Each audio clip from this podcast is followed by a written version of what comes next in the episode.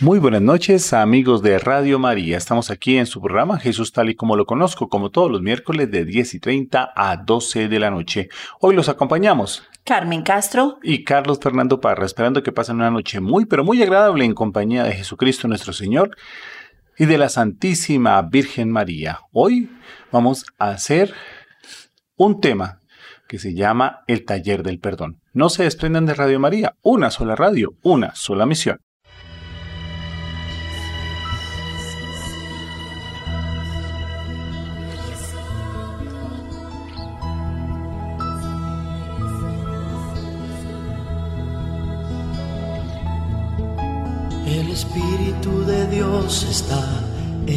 Este lugar.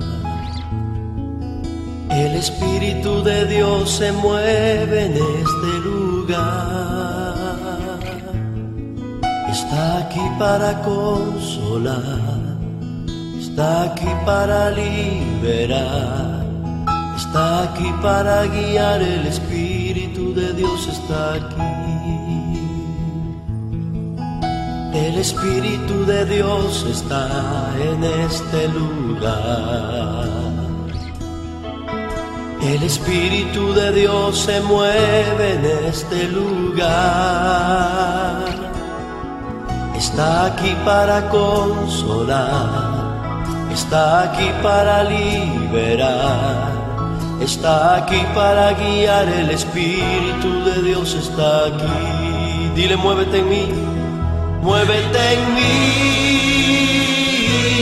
muévete en mí. Toca mi mente, mi corazón, llena mi vida de tu amor. Muévete en mí, Dios Espíritu, muévete en mí. Vamos a decirle al Señor juntos, el Espíritu de Dios. El Espíritu de Dios está en este lugar. El Espíritu de Dios se mueve en este lugar. Está aquí para consolar, está aquí para liberar, está aquí para guiar. El Espíritu de Dios está aquí. El Espíritu de Dios está en este lugar. Creo que Él está aquí. El Espíritu de Dios se mueve en este lugar. Está aquí para consolar. Está aquí para liberar. Está aquí para guiar. El Espíritu de Dios está aquí. Dilo conmigo. Muévete en mí muévete en mí. Toca mi mente, mi corazón, llena mi vida de tu amor. Muévete en mí, Dios Espíritu, muévete en mí. Muévete en mí,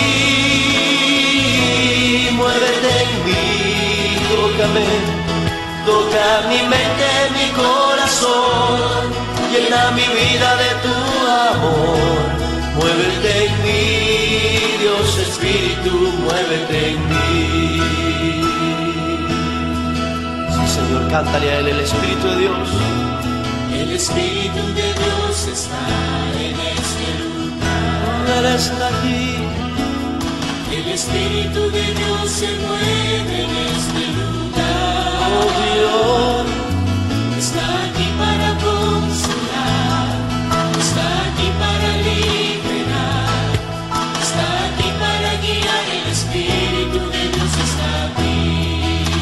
No es malo, el Espíritu de Dios está en este lugar. El Espíritu de Dios se mueve en este lugar. Está aquí para consolar, está aquí para liberar, está aquí para guiar. El Espíritu de Dios está aquí. Levanta tu voz, muévete en mí, en mí. Toca mi mente, mi corazón, llena mi vida de tu amor muévete en mí, Dios Espíritu, muévete en mí, muévete en mí, muévete en mí, oh sí, muévete en mí. Toca mi mente,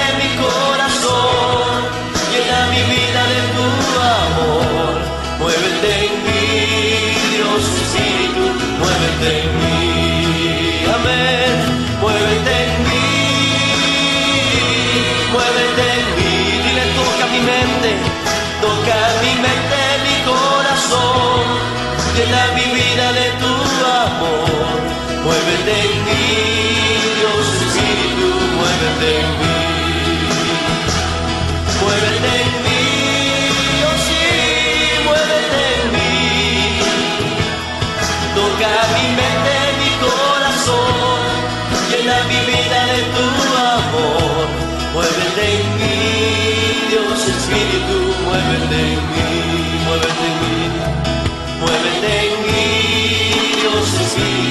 muévete en mí, oh sí, muévete en mí, muévete en mí, Dios Espíritu, muévete en mí, muévete en mí, Dios Espíritu, muévete en mí. Deja que el Espíritu del Señor se mueva. Sí, pon tus manos en tu mente y en tu corazón y dile, Espíritu, muévete. Mi mente, toca mi corazón y muévete con tu poder. Oh, aleluya.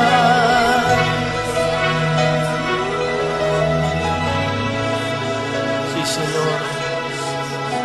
Deja que el Espíritu de Dios se mueva.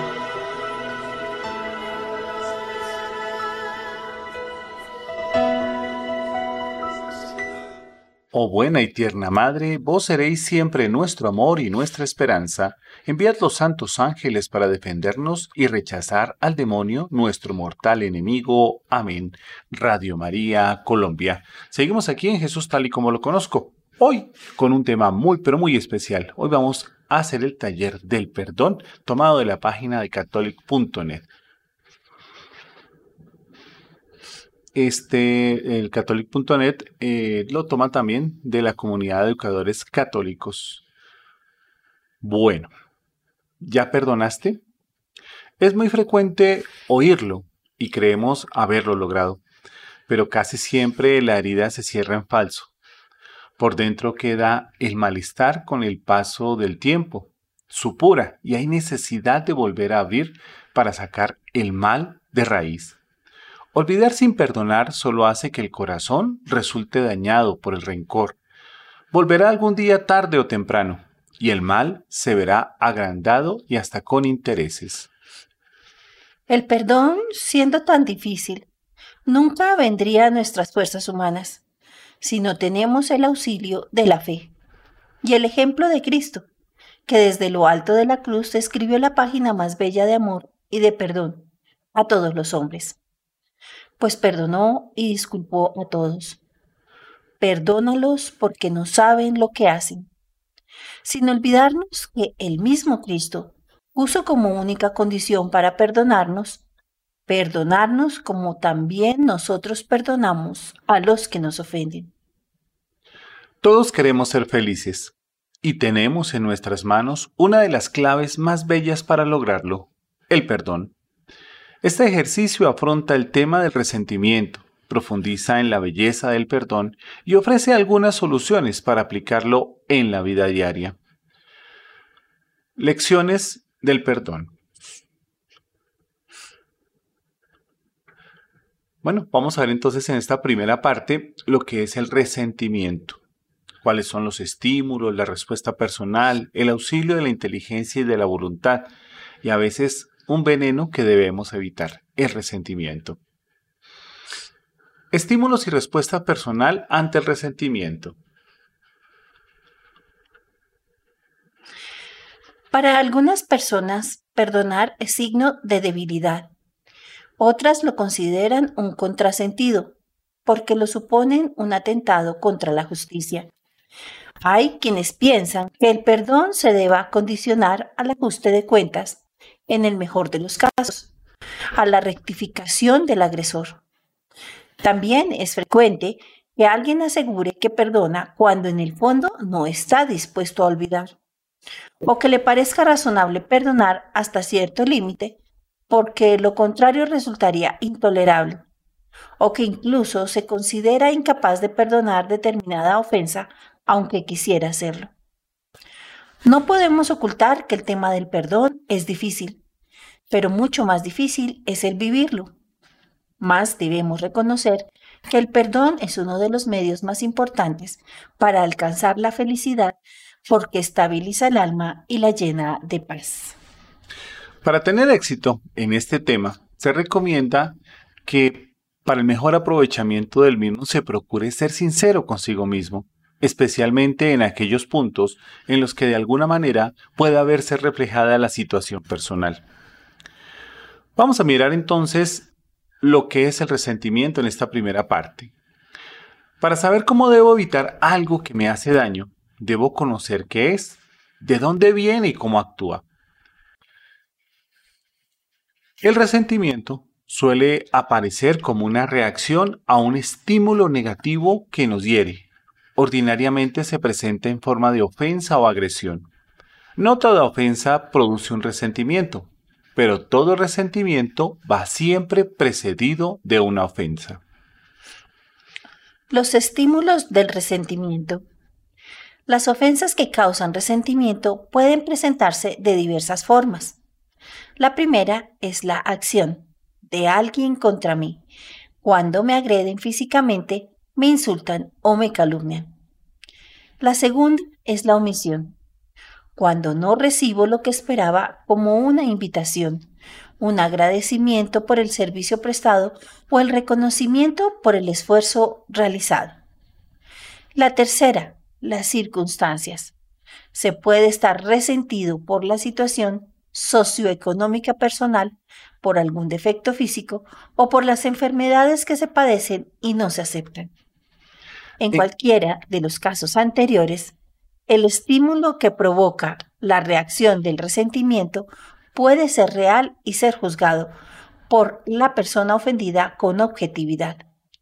Puede tener fundamento real, pero estar exagerado por el sujeto, como aquel que considera que recibió un golpe de graves consecuencias cuando apenas lo tocaron, o el que piensa que nunca le agradecen sus servicios porque en una ocasión concreta no le dieron las gracias o el que se siente invadido de cáncer cuando solo tiene un tumor incipiente. La reacción del resentimiento también puede responder a un estímulo imaginario, como el que interpreta una frase desagradable como intento de difamación o el que no recibe el saludo de alguien que tal vez ni siquiera lo vio y lo traduce como un desprecio o el que se considera socialmente marginado por culpa de los demás. Estas formas muestran, por tanto, en qué medida el resentimiento depende del modo como se mire una realidad, o más concretamente, de cómo se juzguen las ofensas recibidas, con objetividad, exageración o de manera imaginaria. Esto explica el que muchos resentimientos que almacenamos sean completamente gratuitos, porque depende de la propia subjetividad que aparta de la realidad exagerando o imaginando situaciones o hechos que no se han producido o no están en la intención de nadie. Una respuesta personal. El resentimiento es una reacción ante la agresión que cuando no interviene la razón humana en causando o rectificando la reacción, ésta se convierte en algo negativo. Por esto, lo determinante en un resentimiento no está en la ofensa, recibida, sino en la respuesta personal. Y esta respuesta depende de cada quien, porque nuestra libertad nos confiere el poder de orientar de alguna manera nuestras reacciones. Kobe advierte en los siete hábitos de la gente eficaz que no es lo que los otros hacen, ni nuestros propios errores lo que más nos daña, en es nuestra respuesta Si perseguimos a la víbora venenosa que nos ha mordido, lo único que conseguiremos será provocar que el veneno se extienda por todo nuestro cuerpo. Es mucho mejor tomar medidas inmediatas para extraer el veneno. Esta alternativa se presenta ante cada agresión. Si nos concentramos en quien nos ofendió con su agravio, y entonces surgirá el veneno del resentimiento, o lo eliminamos mediante una respuesta adecuada no permitiendo que permanezca dentro de nosotros. Esto explica que una misma ofensa sufrida por varias personas a la vez con la misma intensidad puede causar en unos solo un resentimiento fugaz de dolor, mientras los otros pueden quedar resentidos para toda la vida. ¿Es posible realmente orientar nuestras reacciones ante las ofensas para que no se conviertan en resentimientos? Abramos aquí un paréntesis realmente nosotros conocemos muchas personas que a través de, la vida, por situaciones diversas, porque el papá no le pagó los estudios, porque el papá no le dio la herencia, porque en la oficina no lo ascendieron, estamos llenos de resentimientos. Y eso es lo que nos causa a nosotros el vivir de pronto amargados, de pronto eh, con una espinita que nunca ha salido de nuestro corazón.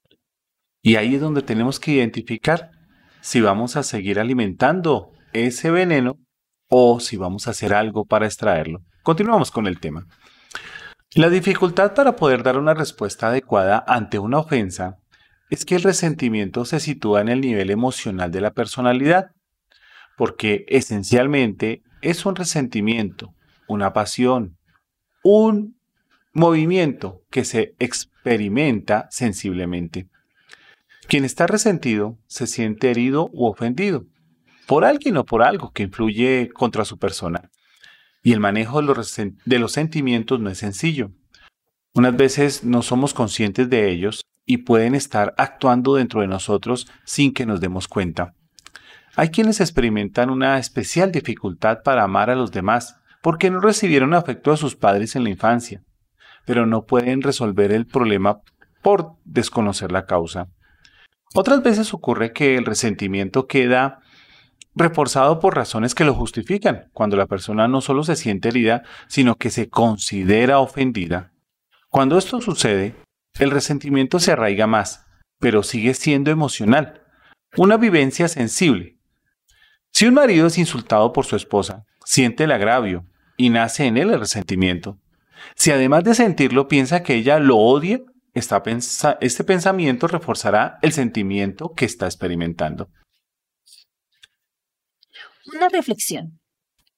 Cuenta una leyenda árabe que dos amigos viajaban por el desierto. En un determinado punto del viaje discutieron y uno le dio una bofetada al otro. Este, profundamente ofendido sin decir nada, escribió en la arena, Hoy mi mejor amigo me pegó una bofetada en el rostro. Siguieron adelante y divisaron un oasis. Torturados por la sed, ambos echaron a correr y el primero que llegó se tiró al agua de bruces sin pensarlo, y de pronto comenzó a ahogarse. El otro amigo se tiró al agua, enseguida para salvarlo. Al recuperarse, tomó un estilete y escribió en una piedra. Hoy, mi mejor amigo me salvó la vida. Intrigado, el amigo le preguntó, ¿por qué después que te lastimé escribiste en la arena y ahora escribes en una piedra? Sonriendo, el otro le respondió, cuando un gran amigo nos ofende, debemos escribir en la arena porque el viento del olvido se lo lleva. En cambio, cuando nos pase algo grandioso, debemos grabarlo en la piedra de la memoria del corazón, donde ningún viento en todo el mundo podrá borrarlo. Ahora preguntémonos, ¿las ofensas voluntarias o involuntarias que recibo, las escribo en arena para que el viento del olvido las borre? ¿O las grabo en piedra de la memoria de mi corazón? Pensemos en este momento cuántas veces, obviamente, de pronto he sido ofendido. ¿Cuánto hace que de pronto me ofendieron? Pero Hoy, ¿será que siguen esas ofensas grabadas en piedra porque no las he olvidado? ¿O será que tengo que empezar más bien a escribirlas en la arena para que el viento las lleve? Aquí hay un cuestionario, práctico que nos ayuda y llena de luz porque confronta nuestra vida con las exigencias objetivas de la vocación cristiana, haciéndonos conocer las desviaciones o avances positivos, así como la raíz más profunda de las causas. Nos ayuda también a suscitar dentro de nosotros una actitud de contrición al propósito de superación cuando vemos lo negativo y de gratitud con Dios cuando reconocemos con sencillez nuestro progreso. Además, el católico es un soldado de Cristo que con frecuencia debe limpiar, afilar y ajustar la armadura según lo recomienda San Pablo. En Efesios capítulo 6, versículo 10 al 13 nos dice, Por lo demás, fortaleceos en el Señor y en la fuerza de su poder, revestidos de la armadura de Dios para que podáis resistir contra las acechanzas del diablo, y tras haber vencido todo, os mantengáis firmes. El examen de conciencia realizado con seriedad y continuidad es un gran medio para alcanzar el conocimiento personal, la madurez, la coherencia de vida y el, y el progreso por el camino del bien.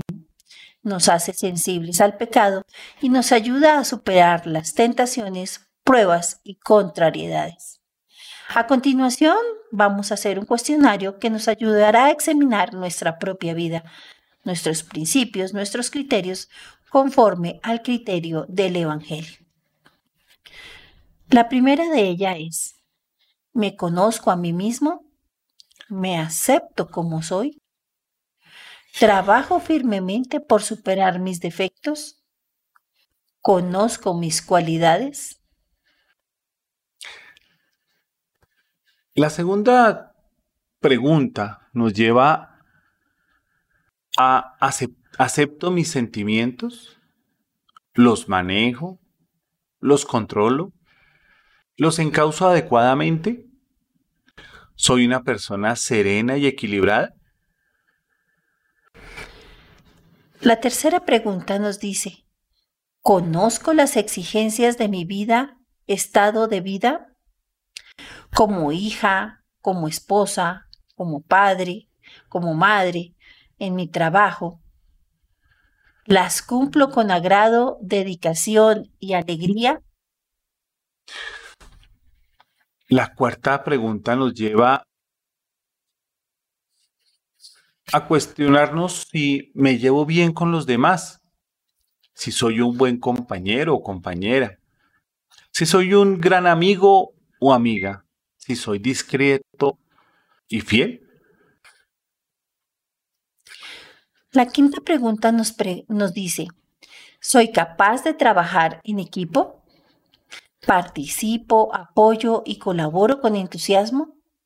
¿O me opongo a las iniciativas y demás ideas que proponen los demás? ¿Soy pesimista? ¿Pienso frecuentemente en, en mis fracasos y en las metas que no he logrado? Y por último, ¿sé tomar decisiones o vivo al vaivén de mis sentimientos? ¿Vivo por convicciones o de acuerdo a lo que sucede a mi alrededor? Bueno, todas estas preguntas nos deben llevar a, a cuestionarnos si realmente hay muchas cosas de mi pasado que me hacen mm, tener comportamientos porque realmente tengo de pronto un resentimiento que no ha pasado. Vamos con la segunda parte, que es el auxilio de la inteligencia y la voluntad. Hablamos de algunas dificultades que encontramos para configurar la respuesta conveniente ante una ofensa. Dijimos que el resentimiento se sitúa en el nivel emocional de la persona, que la persona resentida se siente herida, se considera ofendida. Estos sentimientos se arraigan cuando los estimulamos constantemente. Sin embargo, estas dificultades no son insuperables si hacemos un buen uso de la capacidad de pensar. La inteligencia se forma cuando aprendemos a pensar, cuando descubre por sí misma cuando lee el interior de las realidades.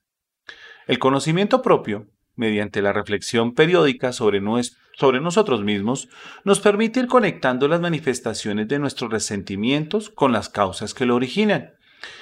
Y en esta medida nos vamos encontrando en condiciones de entender lo que nos pasa, lo cual favorecerá a encontrar la solución. Si al analizar las ofensas que hemos recibido hacemos un esfuerzo de por comprender por qué el ofensor actuó de esa manera y por comprender la razón de su modo de proceder en determinada circunstancia, nuestra reacción negativa se verá reforzada por estos pensamientos más objetivos y en muchos casos desaparecerá el resentimiento experimentado por debilitamiento del estímulo, por, falta del refuerzo que agigante el sentimiento. Cuando un hijo recibe una reprensión de su padre porque se portó mal, si es capaz de entender la intención del padre que solo busca ayudarle mediante esta llamada de atención, podrá incluso quedar agradecido. Esto refleja en que a medida de nuestra inteligencia se puede influir, descubriendo motivos o proporcionando razones para evitar o eliminar los resentimientos. Se trata de una influencia directa. Aristóteles hablaba de un dominio político y no despótico de lo racional sobre lo sensible, que modifica las disposiciones afectivas y favorece la desaparición del veneno. Esto es principalmente claro en los casos en los que la supuesta ofensa se interpretó inicialmente de manera exagerada o imaginaria. La intervención de la voluntad es otro recurso con que contamos para echar fuera de nosotros el agravio, sin tenerlo, incluso en el caso de las ofensas reales. Es nuestra voluntad, por su capacidad de autodeterminarse, pues como acertadamente advierte Carlos Llano, la causa eficiente, eficiente, activa, física, psíquica y real de la voluntad es la voluntad misma. Bueno, vamos a dejar hasta aquí en este momento. Eh, nos vamos a un corte musical. No se desprendan ustedes aquí de Radio María, una sola radio, una sola misión.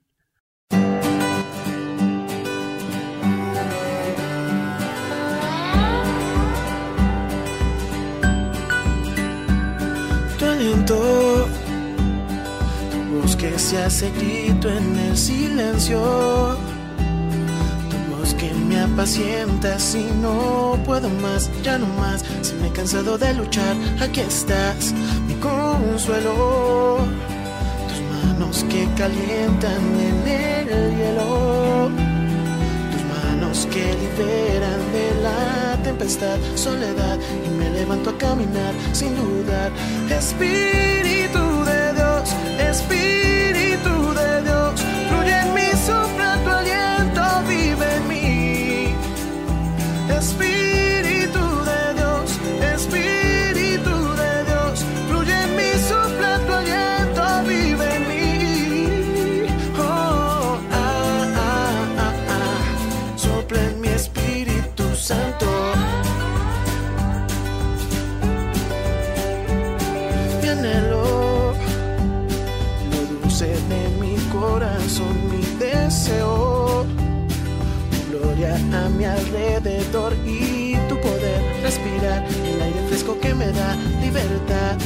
tu aliento, tu voz que se hace grito en el silencio, tu voz que me apacienta si no puedo más, ya no más, si me he cansado de luchar, aquí estás.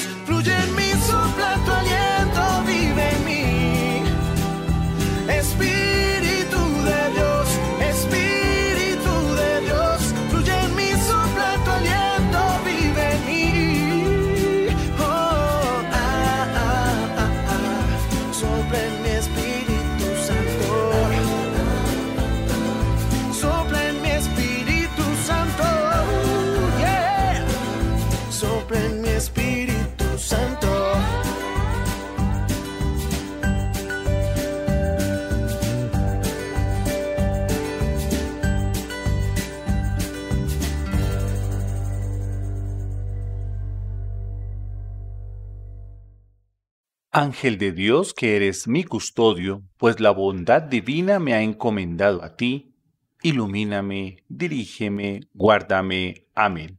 Radio María, Colombia. Recuerden que para seguir extendiendo el manto de la Santísima Virgen necesitamos de su colaboración, necesitamos de su apoyo. Eh, puede realizar sus donaciones en cualquiera de nuestras oficinas a nivel nacional. En Bogotá, en Aguachica, en Medellín, en Barranquilla, en Manizales, en Santiago de Cali, en Palmira, en Bucaramanga, en Urrao, en Turbo, en Pasto, en Armenia. También usted puede hacer sus donaciones a través de la página www.radiomaria.com colombia.org en la sección de donaciones. Radio María, perdón, la página es www.radiomariacol.org. En la sección de donaciones usted encontrará allí una plataforma segura en la cual usted puede hacer sus donaciones. También recuerden que pueden hacer sus donaciones en Bancolombia, Banco de Bogotá, Banco Popular, Banco Colpatria, a través de Efectit, en el proyecto número 110591, referencia número 1313. En efecto, en el proyecto Radio María número 110591, referencia número 1313, donación mínima de 5 mil pesitos. Bueno, continuamos entonces aquí en Jesús tal y como lo conozco con este taller del perdón tomado de la página de catholic.net.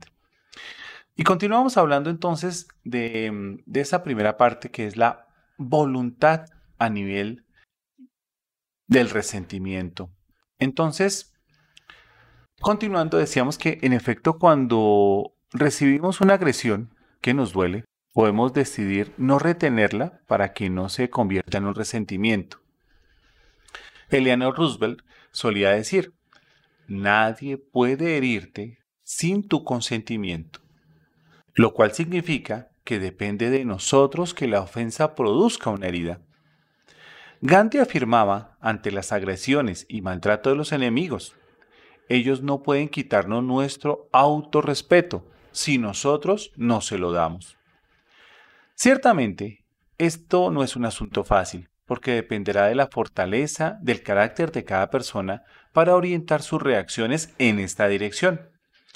Marañón advertía que el hombre fuerte reacciona con directa energía ante la agresión y automáticamente expulsa como un cuerpo extraño el agravio de su conciencia.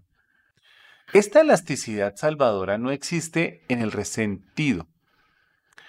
Es interesante que la voluntad fuerte en este terreno se caracterice por ser elástica, más que dura o insensible, en cuanto que su función consiste en echar fuera el agravio que realmente se ha sufrido, en no permitir que se convierta en una herida que contamine todo el organismo interior.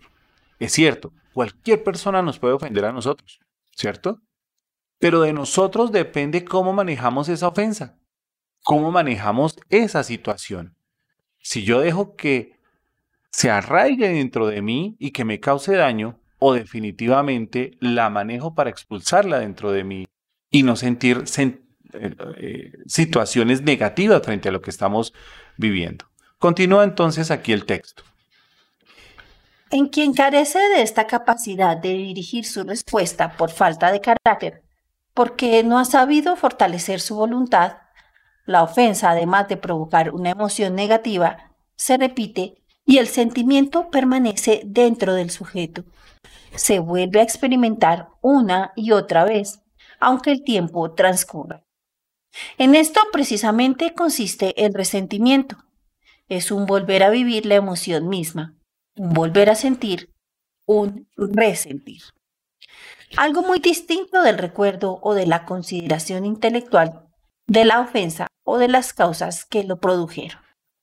Más aún, una ofensa puede ser recordada al margen del resentimiento por la sencilla razón que no se tradujo en una reacción sentimental negativa y, en consecuencia, no se retuvo emocionalmente.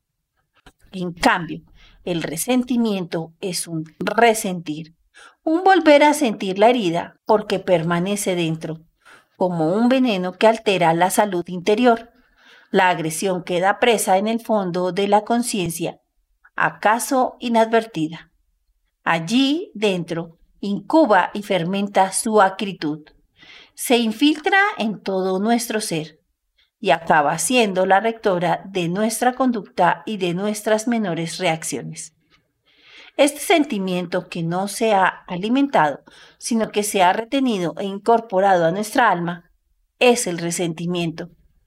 Es significativo que algunas personas que están resentidas refieran las ofensas de que han sido víctimas con tal cantidad de detalles que uno pensaría que acaban de ocurrir.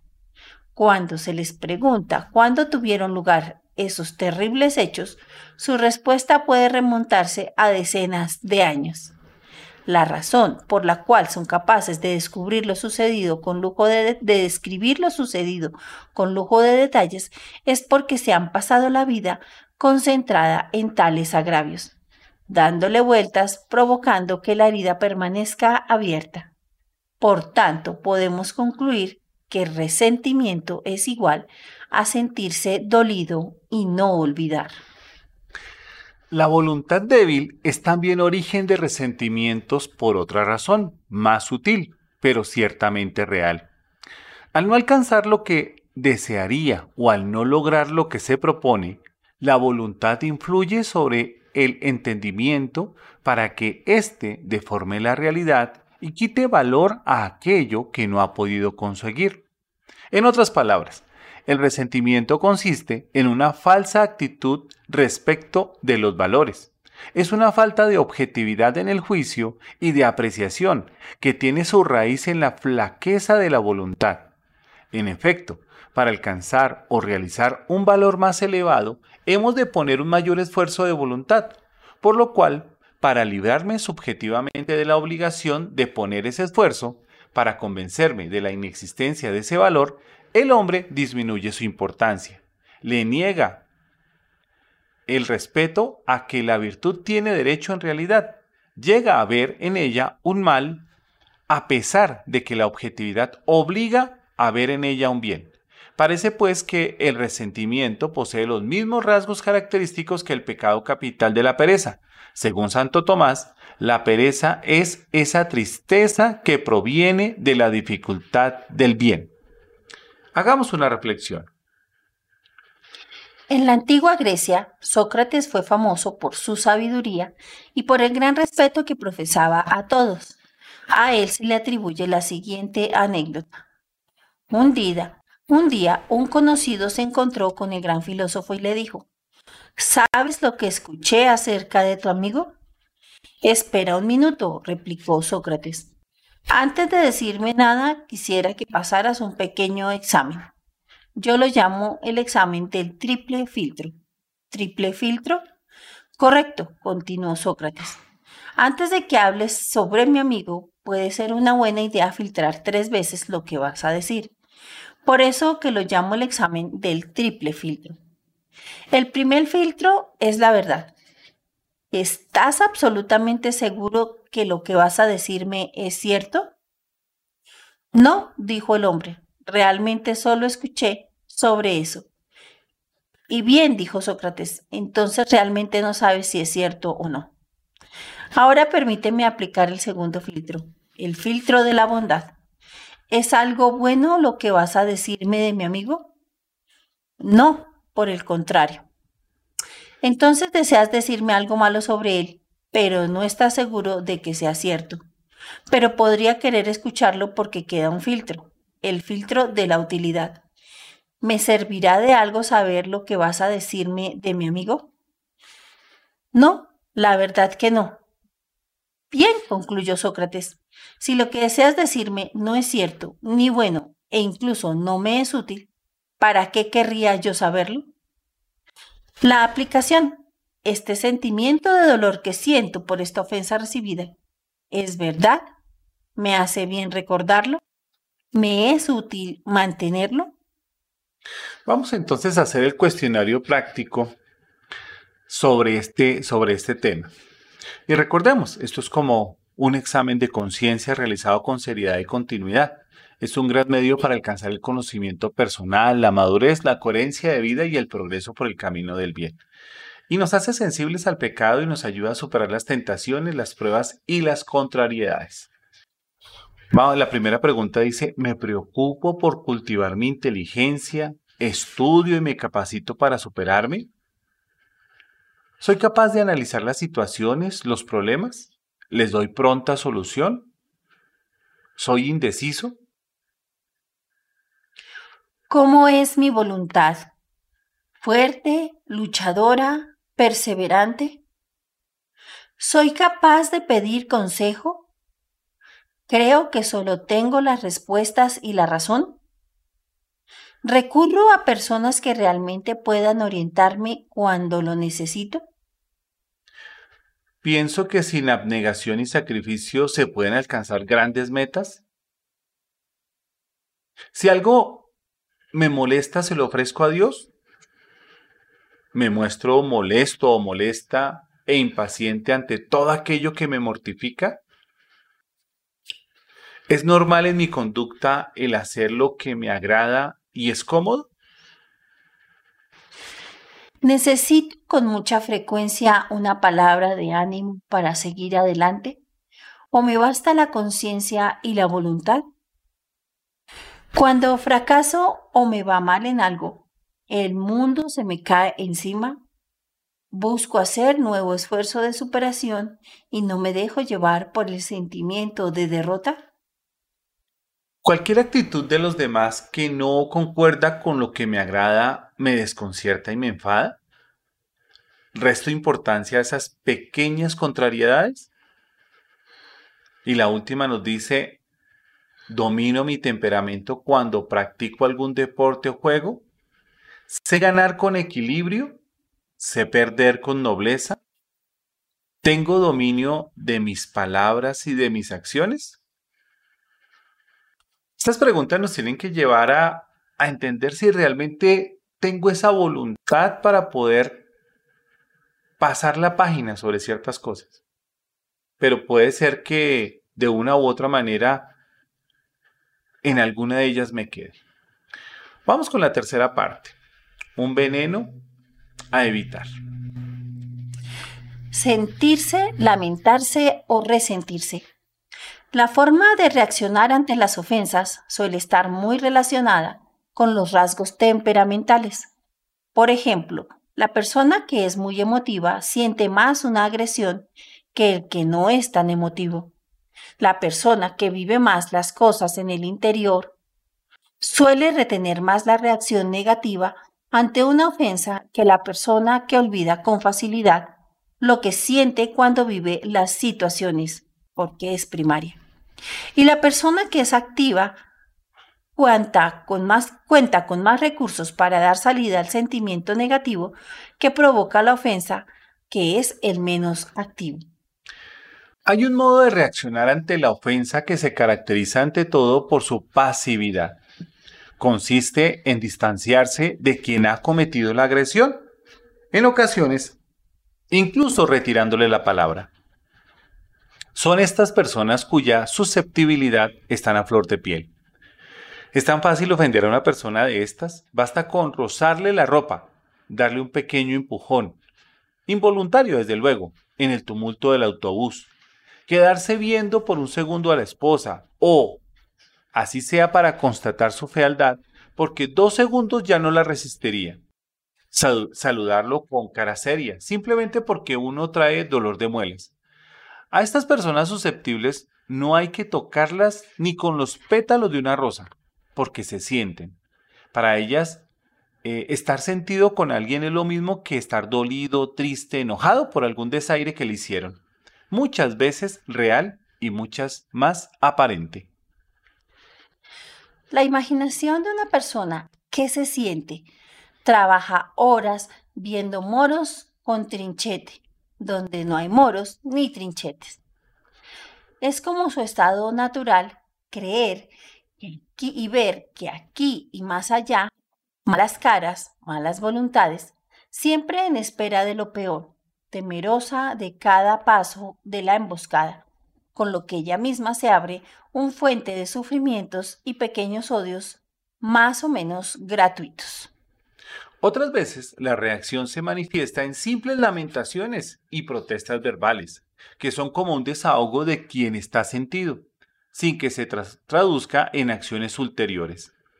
En el caso, por ejemplo, del hijo mayor en la parábola del hijo pródigo, eh, Nowen glosa de la siguiente manera. No es de extrañar que en su ira el hijo mayor se queje del padre. Nunca me has dado ni un cabrito para celebrar una fiesta con mis amigos. Pero llega ese hijo tuyo que se ha gastado tu patrimonio con prostitutas y le matas el ternero cebado. Estas palabras demuestran hasta qué punto este hombre está dolido. Su persona se siente herida por la alegría del Padre. Su propia ira le impide reconocer a este sinvergüenza como su hermano. Con las palabras, este hijo tuyo. Se distancia de su hermano y también de su padre. Los mira como a extraños que han perdido todo el sentido de la realidad y se han embarcado en una relación inapropiada, considerando la vida que ha llevado el pródigo. El hijo mayor ya no tiene un hermano, tampoco ya tiene un padre. Se han convertido en dos extraños para él. A su hermano, un pecador, le mira con desdén, y a su padre, dueño de un esclavo, le mira con miedo. En cambio, cuando el sentimiento de susceptibilidad que se retiene incluye el afán de venganza, de desquite, entonces se trata propiamente de un resentimiento en el sentido clásico del término. El resentido no solo siente la ofensa que le hicieron, sino que la conserva unida a un sentimiento de rencor, de hostilidad hacia las personas causantes del daño, que le impulsan a la revancha. En estos casos, el sentimiento de rencor se va asociando poco a poco con sentimientos de venganza, de ajuste de cuentas, no dejando las cosas tal y como han quedado. El razonamiento se formula así. Me has hecho mucho daño con tu manera de actuar y lo pagarás antes o después como sea. En estos casos, la persona resentida incluye la intención de realizar una acción semejante a la recibida. En ocasiones, el resentido no puede actuar contra aquel que considera le ha dañado. Por el motivo que sea, entonces, su reacción puede recaer sobre quienes nada tienen que ver con el asunto. El padre de familia que es agresivo en casa frecuentemente está dando cauce a los sentimientos acumulados en su vida profesional, convirtiendo a los suyos, su mujer, e hijos en las víctimas de sus frustraciones. Paralelamente, la mujer interiormente herida puede proyectar su situación, quizá no con actitudes agresivas, pero sí con irritación, mal humor, indirectas que expresan molestias, actitudes que lastiman profundamente el ambiente familiar, donde el marido y los hijos esperan de ella una conducta conciliadora, serena y alegre. El resentido retiene interiormente la ofensa porque no quiere olvidar. Se siente herido o dolido por el trato recibido. En determinados momentos y ante unas circunstancias concretas, puede recordar y describir con todo detalle por qué ha vivido concentrado en ese suceso. Sucede que vuelve sobre el hecho una y otra vez, ante ciertos estímulos recordatorios. La detonación del resentimiento puede venir años después de los hechos que, que lo hicieron germinar. Los años de espera y el minucioso análisis de las ofensas van acrecentando la pasión que puede llevar a acciones inimaginables. El verdadero daño lo padece el resentido, aunque su intención se dirija contra un tercero. El resentimiento es un veneno que me tomo yo, esperando que me haga daño, que le haga daño a otro. Puede ocurrir que aquel contra quien va dirigido el rencor ni siquiera se entere, mientras que quien lo está evidenciando se está carcomiendo por dentro. Un veneno tiene efectos destructivos para el organismo y el resentimiento lo que produce es frustración, tristeza, amargura en el alma. Es el peor enemigo de la felicidad porque impide enfocar la vida según la verdad y la aleja a las personas del bien. Comprender cómo es el resentimiento es el primer paso para evitarlo. Bueno, nos vamos entonces a un corte musical. No se desprendan aquí de Radio María, una sola radio, una sola misión.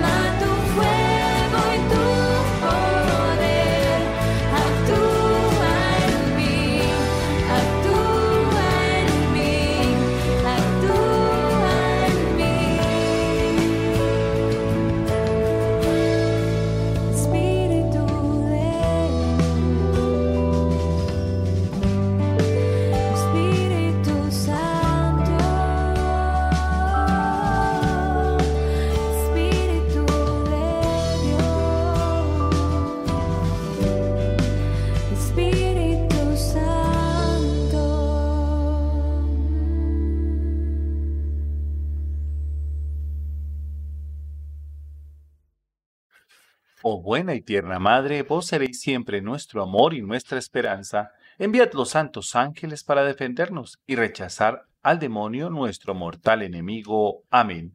Radio María Colombia. Seguimos aquí en Jesús tal y como lo conozco, hoy con un tema muy especial. Estamos haciendo un taller de perdón en, esta en este primer programa. Bueno, seguimos entonces eh, con las características del resentimiento. El resentimiento es un sentimiento que aparece como una reacción emocional negativa ante una ofensa recibida y que permanece en el interior de la persona, de manera que la vuelve a vivir, a sentir una y otra vez, es decir, se resiente. El resentimiento propiamente dicho incluye la casi siempre, o perdón, incluye casi siempre la venganza. Lo puede producir una acción, una omisión o una circunstancia, parte de un hecho real, pero vivido de una manera exagerada o incluso imaginaria. Algunos antídotos contra este veneno. Dijimos que en muchos casos, en las personas resentidas, suele haber un error en la forma como interpretan los hechos ocurridos y una voluntad débil que no sabe impedir que estos sentimientos negativos se arraiguen en la memoria y poco a poco en el corazón. Cuando mi inteligencia es capaz de reflexionar y de juzgar en la verdad, no desde lo que siento, eliminando la exageración y lo imaginario, tratando de comprender los motivos y lo que pudo llevar a esa persona a actuar de ese modo conmigo. Entonces muchos resentimientos reducen su intensidad o incluso desaparecen. Cuando la voluntad es fuerte y no permite que las heridas permanezcan dentro porque las expulsa como un cuerpo extraño, entonces el sentimiento negativo ante una ofensa será solo un dolor pasajero. Todo esto se facilita si contamos con la ayuda de Dios, que clarifica la inteligencia y fortalece nuestra voluntad, cuando con sinceridad buscamos actuar el bien cuando nos esforzamos por comprender y aceptar al otro, cuando buscamos de verdad y con sinceridad amar al prójimo. Reflexión. El árbol de los problemas. El carpintero que había contratado para ayudarme a reparar una vieja granja acababa de finalizar un duro primer día de trabajo. Su cortadora eléctrica se dañó y lo hizo perder una hora de trabajo y ahora su antiguo camión se negaba a arrancar. Mientras le llevaba a su casa se sentó en silencio. Cuando llegamos me invitó a conocer a su familia. Mientras nos dirigíamos a la puerta de su casa, se detuvo brevemente frente a un pequeño árbol, tocando las puntas de las ramas con ambas manos. Cuando se abrió la puerta, el rostro de aquel hombre se transformó. Sonrió, abrazó a sus dos pequeños hijos y le dio un beso a su esposa. Luego me acompañó hasta el coche. Cuando pasamos cerca del árbol sentí curiosidad y le pregunté por lo que había hecho un rato antes.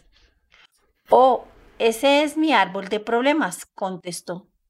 Sé que no puedo evitar tener problemas en el trabajo, pero una cosa es segura. Los problemas no pertenecen a la casa, ni a mi esposa, ni a mis hijos. Así que simplemente los cuelgo en el árbol cada noche cuando llego a casa. Luego, a la mañana siguiente los recojo otra vez. Lo bueno es, concluyó sonriendo, que cuando salgo por la mañana a recogerlos, no hay tantos como los que recuerdo haber colgado la noche anterior. Hagamos entonces el siguiente cuestionario. ¿Cómo vivo las situaciones difíciles de la vida? ¿Las cargo conmigo recordando constantemente el dolor que me produjeron o me producen? ¿Cuento mis penas y sufrimientos a todo el mundo o solo a aquellos a quien debo contárselos? Sé prescindir de mí mismo cuando hay cosas que me gustan, pero disgustan a los demás. Vivo atento a hacer felices a cuantos me rodean, aun cuando tenga que hacer un sacrificio. Cualquier actitud de los demás que no concuerda con lo que me agrada, me desconcierta y enfada, me irrita durante muchos días y guardo rencor. ¿Sé dominar mi impaciencia? ¿Pierdo lo mejor de mis energías y de mi tiempo en enojarme con pequeñas tonterías? ¿Sé restar importancia a las cosas que no la tienen? ¿Me ejercito en el dominio propio? ¿Soy constante en eso? Ante ciertas situaciones críticas y dolorosas, mis reacciones son desde la fe. Me dejo llevar por mi orgullo, mi soberbia, mi ambición, mi sensualidad, mi racionalismo. Estas preguntas nos tienen que, obviamente, llevar a sacar de nosotros aquello que es la forma en que reaccionamos, la forma en que, en que sentimos, la forma en que, en que vivimos. Entonces, de una u otra manera, nos tenemos que ir llevando poco a poco a entender si realmente yo tengo o no un resentimiento. Vamos con la última parte del, del tema, estar o ser resentido. Las personas que están pendientes de sí misma actúan solo buscando su propio bien y son inevitablemente infelices y desgraciadas. Solo quien se olvida de sí y se entrega a Dios y a los demás puede ser dichoso. ¿Cómo saber si soy una persona resentida? Ya hemos hablado de lo que es el resentimiento y de su forma de manifestarse en el sentimiento y en la actitud de las personas. Ahora necesitamos de una fuerte dosis de sinceridad para observarnos a nosotros mismos y ver hasta dónde podemos caer en este juego del resentimiento y como consecuencia envenenarnos con el rencor. Hay personas que tienen una especial inclinación al resentimiento. Se sienten con mucha facilidad, reaccionan desproporcionadamente ante situaciones difíciles, dolorosas o simplemente que no son de su agrado, acumulando rencores infundados. Recordemos situaciones en las que podemos sentir el resentimiento. Determinadas acciones como un comentario crítico, una llamada de atención, una mirada de indiferencia o de desprecio, un determinado tono de voz, una ironía. Omisiones de los demás.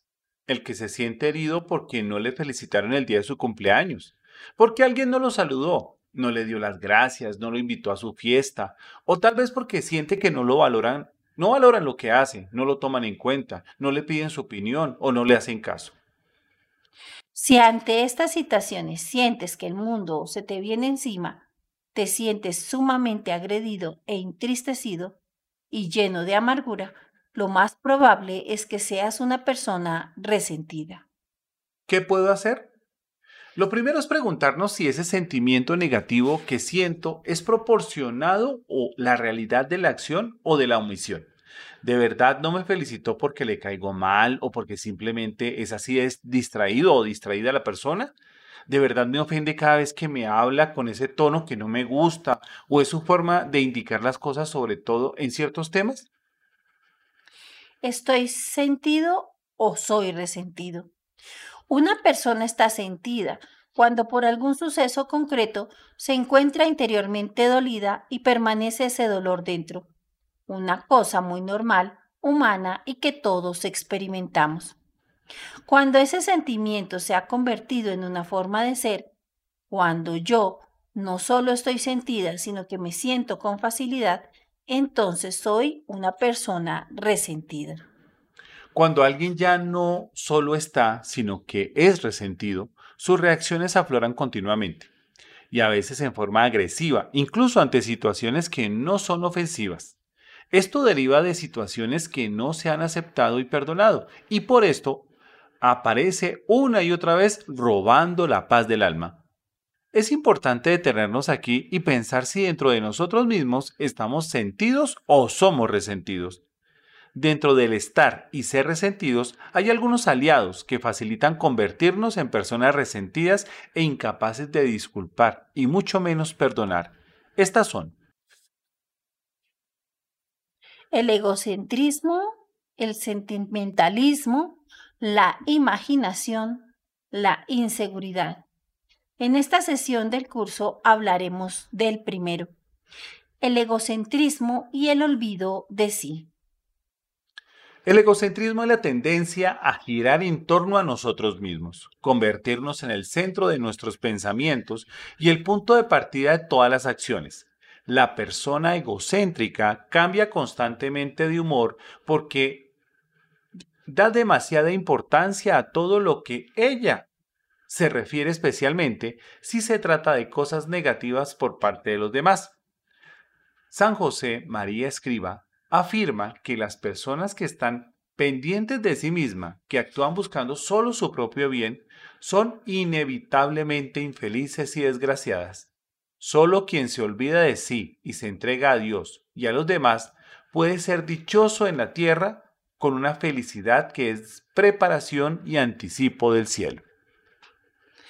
El siguiente cuestionario nos ayudará a reflexionar sobre nuestra capacidad de egocentrismo y olvido de sí. Suelo usar la palabra yo para empezar cualquier frase. Me dejan indiferentes las noticias de catástrofes, accidentes y permanezco ajeno en general. Oro por los demás, especialmente por aquellos que se encuentran en mayor dificultad en su vida. Suelo interpretar mal la forma de actuar de los demás, sino de todos al menos de algunas o he formado la costumbre de mirar todo con ojos de bondad, de disculpa, de aceptación? ¿Me molesta tratar a las personas que me son antipáticas? ¿Trato de que noten mi antipatía? ¿Impongo constantemente mi parecer? ¿Creo que solo yo tengo la razón? ¿No me gusta recibir consejos? ¿O sé cambiar de opinión con sencillez? ¿Reconozco ante los demás cuando me equivoco? ¿Me alegran sinceramente los éxitos ajenos? ¿Sé hablar bien de los demás? ¿Soy altanero o altanera, brusco o brusca? ¿Renuncio a mis gustos o caprichos personales para complacer a mi esposo, hijos, compañeros de trabajo o a cualquiera? ¿O más bien nunca tengo tiempo para agradecer o hacer favores? Estas preguntas nos tienen que llevar obviamente a entender que a veces eh, nuestra forma en la que actuamos de pronto tiene un ego bastante alto y eso hace que todo queremos que gire en torno de nosotros y a todo el mundo le tenemos desconfianza o a todo el mundo para nosotros actúan mal. Entonces tendremos que revisarlos desde ese punto de vista y establecer si realmente, nuevamente, hay algún resentimiento por alguna situación que nos pasó y a todo el mundo lo estamos mirando de la, de la misma manera. ¿Cómo olvidarnos de nosotros mismos? La respuesta, como ya lo mencionamos anteriormente, es medida mediante la entrega a Dios y a los demás. Un gran ejemplo de olvido de sí es el que nos dio la Madre Teresa de Calcuta cuando le preguntaron por su salud. Decía, no sé, no he pensado en ello. Tengo tantas cosas que hacer por los demás como para pensar en mi propia salud. Para concluir, eh, nos invitamos a reflexionar y a llevar en práctica la siguiente oración. Señor, cuando tenga hambre, dame a alguien que necesite comida. Cuando tenga sed, dame a alguien que precise agua. Cuando sienta frío, dame a alguien que necesite calor. Cuando sufra, dame a alguien que necesita consuelo. Cuando mi cruz parezca pesada, déjame compartir la cruz del otro. Cuando me vea pobre, pon a mi lado algún necesitado. Cuando no tenga tiempo, dame a alguien que precise de mis minutos. Cuando sufra humillación, dame ocasión para elogiar a alguien. Cuando esté desanimado, dame a alguien para darle nuevos ánimos. Cuando quiera que los otros me comprendan, dame a alguien que necesite de mi comprensión. Cuando sienta necesidad de que cuiden de mí, dame a alguien a quien pueda atender. Cuando piense en mí mismo, vuelve mi atención hacia otra persona. Haznos dignos, Señor, de servir a nuestros hermanos. Dales a través de nuestras manos no solo el pan de cada día, también nuestro amor misericordioso, imagen del tuyo. Esta oración la escribió la Madre Teresa de Calcuta. Bueno, vamos entonces a un corte musical. No se desprendan aquí de Radio María. Una sola radio, una sola misión.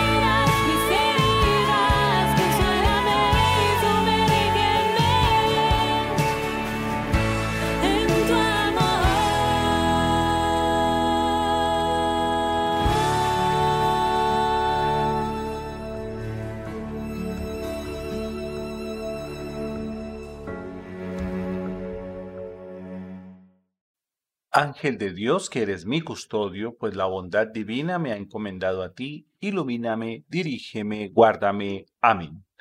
Radio María, Colombia. Continuamos aquí en Jesús tal y como lo conozco, en esta última parte de este taller de perdón que estamos haciendo el día de hoy. Pero obviamente como no alcanzamos a terminarlo, eh, vamos a hacer pues obviamente otro programa sobre el mismo tema, haciendo la continuación. A continuación vamos a, a, hacer aliados del resentimiento y obstáculos para el perdón. Dentro del estar y ser resentidos, hay algunos aliados que facilitan convertirnos en personas resentidas, incapaces de disimular y mucho menos perdonar.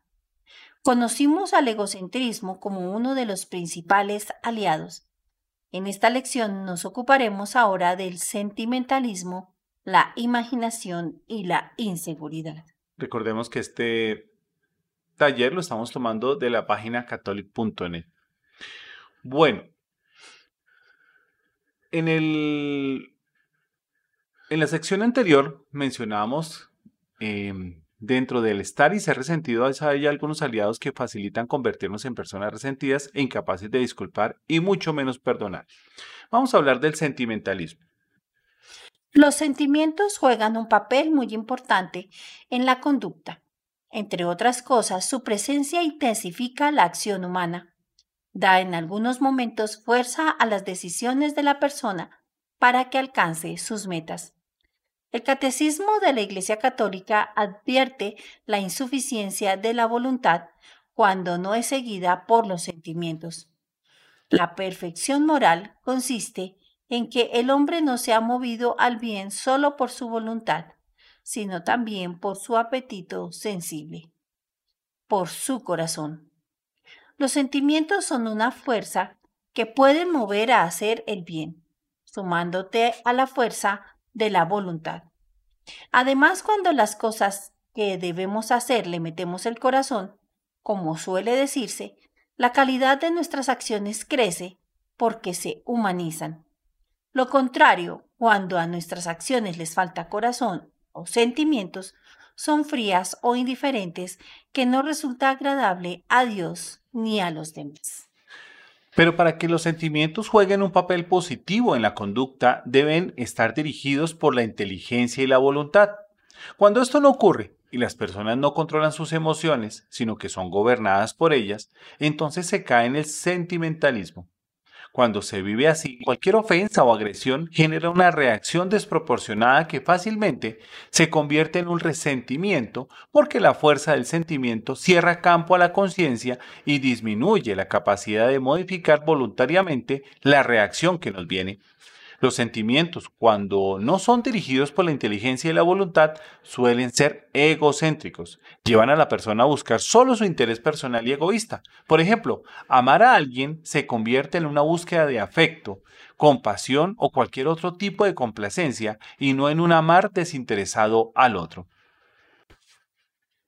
La solución ante el sentimiento consistirá en formar una voluntad para que pueda no ser gobernada por las pasiones y los sentimientos, de manera que actúe guiada por la recta razón. Y la voluntad se fortalece mediante el ejercicio por actos pequeños como vivir el orden en el trabajo, comenzando y determinando a tiempo, trabajando realmente sin perder tiempo y terminar lo que se ha comenzado. La imaginación, este es otro aspecto. La imaginación también influye de manera determinante el resentimiento.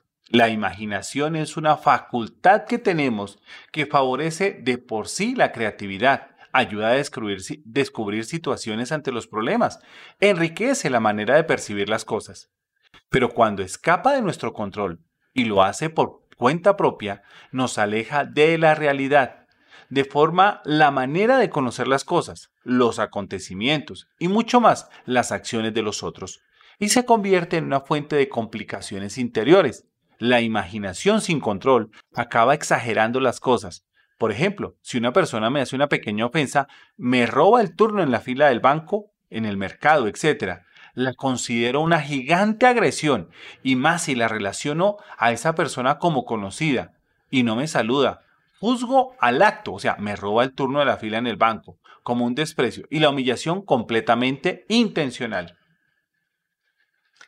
En estos casos, lo que debemos hacer es cortar tajantemente todo lo que fabrica la imaginación, antes de que nos lleven a conclusiones que no son verdaderas o que no contienen intenciones que nosotros creemos. Cuando no hay dominio sobre la imaginación, se suma la falta de control de los sentimientos y así se produce un círculo vicioso muy complicado. Es importante aquí, obviamente, establecer que a veces nos hacemos tantas historias en nuestras cabezas de tantas cosas que pudieron haber sucedido o no sucedido frente a una situación que a veces mezclamos las cosas y la, la realidad se convierte en ciencia ficción, llamémoslo de cierta manera, y eso nos sigue alimentando a nosotros el resentimiento. Otro aspecto importante es la inseguridad. El resentimiento es una reacción emocional negativa que permanece dentro de la persona. Esta presencia hace que la herida provocada por la ofensa recibida se vuelva a vivir una y otra vez. La falta de fortaleza en el carácter que es dominado por la imaginación, los sentimientos y el egoísmo provoca una gran inseguridad personal.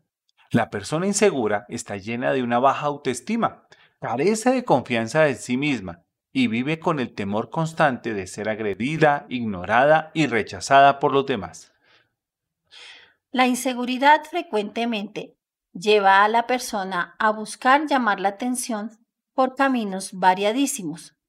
Por ejemplo, cuando somos niños, aprendemos que enfermarse es una de las maneras más rápidas de llamar la atención porque los papás y parientes están cerca e inmediatamente nos sentimos más amados y seguros. Algunas personas jamás superan esta idea y se las ingenian para estar siempre enfermos de algo. Cuando estas personas no consiguen, a pesar de todo lo que se ingenian, ser el centro de atención, se sienten mal, sufren y fácilmente se resienten. Si esta inseguridad se asocia con el pesimismo, la persona puede considerarse víctima y fomentar autocompasión. No me quieren, no me valoran, me rechazan, no me hacen caso, etc. Es muy duro vivir con una persona que siempre se está quejando y muy poca gente sabe cómo dar respuesta a las quejas de una persona que se rechaza a sí misma. Lo peor de todo es que generalmente la queja una vez expresada, conduce a lo que quiere evitar, más rechazo. Vamos a una reflexión. La historia de Doña Anita. Doña Anita es una vieja, viejísima, viuda, viudísima, que vive en una ciudad de cuyo nombre prefiero no acordarme. Porque esto que voy a contar es una historia absolutamente real aun cuando tenga tanto olor a fábula como la tiene. Doña Anita tuvo la desgracia de enviudar a los cuatro días de casada, pues su marido, su Paco, dice ella, murió siendo, no se acuerda si teniente o capitán, en una lejanísima guerra que ya no es muy segura si fue la de África o la de Cuba. Lo que sí sabe doña Anita es que su Paco la dejó con el ciclo y la tierra. Que de él solo queda una preciosa fotografía ya amarillenta, unas viejas sábanas de seda y que solo se usaron cuatro noches y una pensión de 5.105 pesetas. Con este fabuloso sueldo vive Doña Anita, convertida ya en una gacela antidiluviana, rodeada por un mundo monstruoso. Pero Doña Anita se las arregla para que sus cinco billetes lleguen a final de mes, dando por supuesto que las primeras 105 se las gasta cada día 30, al cobrar en una vela que enciende en honor y recuerdo de su Paco. Hace no muchos meses, un día 30, pagaron a Doña Anita una pensión con solo un billete de 5 mil, un billete de 100 y una moneda de 5 pesetas. A Doña Anita le alegró tener por primera vez en las manos aquel billete, que le parecía como premio gordo, pero al mismo tiempo le entregaron todo, le, eh, perdón, le entraron todos los temblores del infierno ante la hipótesis de que pudiera perderlo. No estaría segura hasta que la mañana siguiente lo cambiaría en la tienda. Y los sudores del infierno llegaron cuando al ir a pagar sus verduras, después de su misa, se encontró con que, a pesar de todas sus precauciones, o quizá a causa de ellas, el billete de cinco mil no aparecía. Doña Anita revolvió y volvió al revés su bolso, pero nada. Hizo cinco veces el camino que iba de su casa a la iglesia y de la iglesia al mercado, pero nada. Buscó debajo de todos los bancos del templo, corrió los muebles, todos los de su casa y nada. La angustia se hizo dueña de su corazón. ¿Cómo podría vivir ahora los 30 horribles e interminables días del mes si no tenía un solo céntimo en el banco? Si todas las personas a las que conociera en este mundo estaban ya en el otro, volvió a recontar todas sus cosas y comprobó una vez más que no quedaba nada de valor por vender, salvo, claro, aquellas sábanas de seda viejísimas, aquel juego de café de plata que le regalaron sus hermanos el día de su boda y aquel viejo medallón de su madre. Pero vender eso sería como venderse a sí misma. Mal comió aquel día con las sobras que quedaban en la vieja nevera y apenas durmió en la larga noche. Eso es, pensó entre dos sueños angustiados. El billete lo perdí en el ascensor al bajar para ir a misa. Se levantó temblando y con un abrigo encima del camisón salió a la escalera, pero ni en el ascensor ni en la escalera había nada, y regresó a su lecho como una condenada a muerte. A la mañana siguiente, cuando salió a misa, Dios era ya lo único que le quedaba. Clavó en la cabina del ascensor una tarjetica a la que anunciaba que si alguien había encontrado un billete de cinco mil pesetas, le hiciera el favor de devolvérselo. Pero lo clavó sin la menor de las confianzas. Aquella misa fue la más triste en la vida de doña Anita. Cuando el sacerdote comenzó a rezar el yo pecador, la viuda viudísima se acordó de que ayer en una de sus idas y venidas se había cruzado en la escalera con otra viuda del cuarto.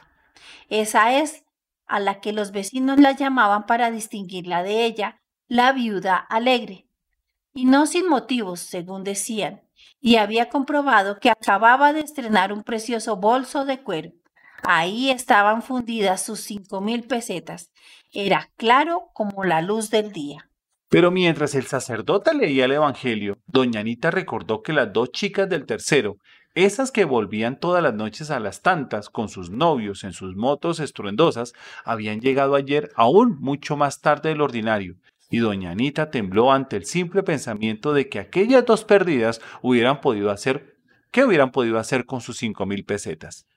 Cuando el sacerdote recitó el ofertorio, vino al pensamiento de doña Anita su vecino del segundo, el carnicero, un comunista mal encarado, que ayer la miró al cruzarse con ella en la escalera con una mirada aviesa y repulsiva. Dios santo, ¿en qué habrá podido invertir el comunista ese dinero?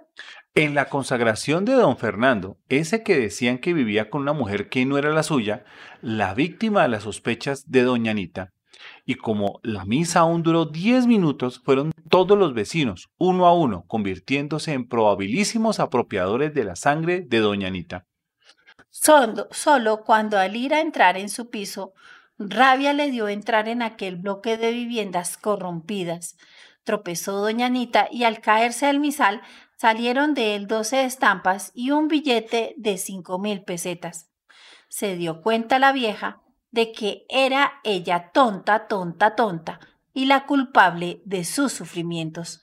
Y cuando se disponía a salir jubilosa al mercado, alguien llamó a su puerta. Era la viuda del cuarto, que miren ustedes qué casualidad, había encontrado la víspera un billete de cinco mil pesetas en el ascensor. Cuando ella se fue pidiendo mil disculpas y diciendo que sin duda era de algún otro vecino que lo había perdido, llamaron a la puerta a otras dos chicas del tercero, que también ellas, qué cosas, habían encontrado en la escalera otro billete de cinco mil pesetas.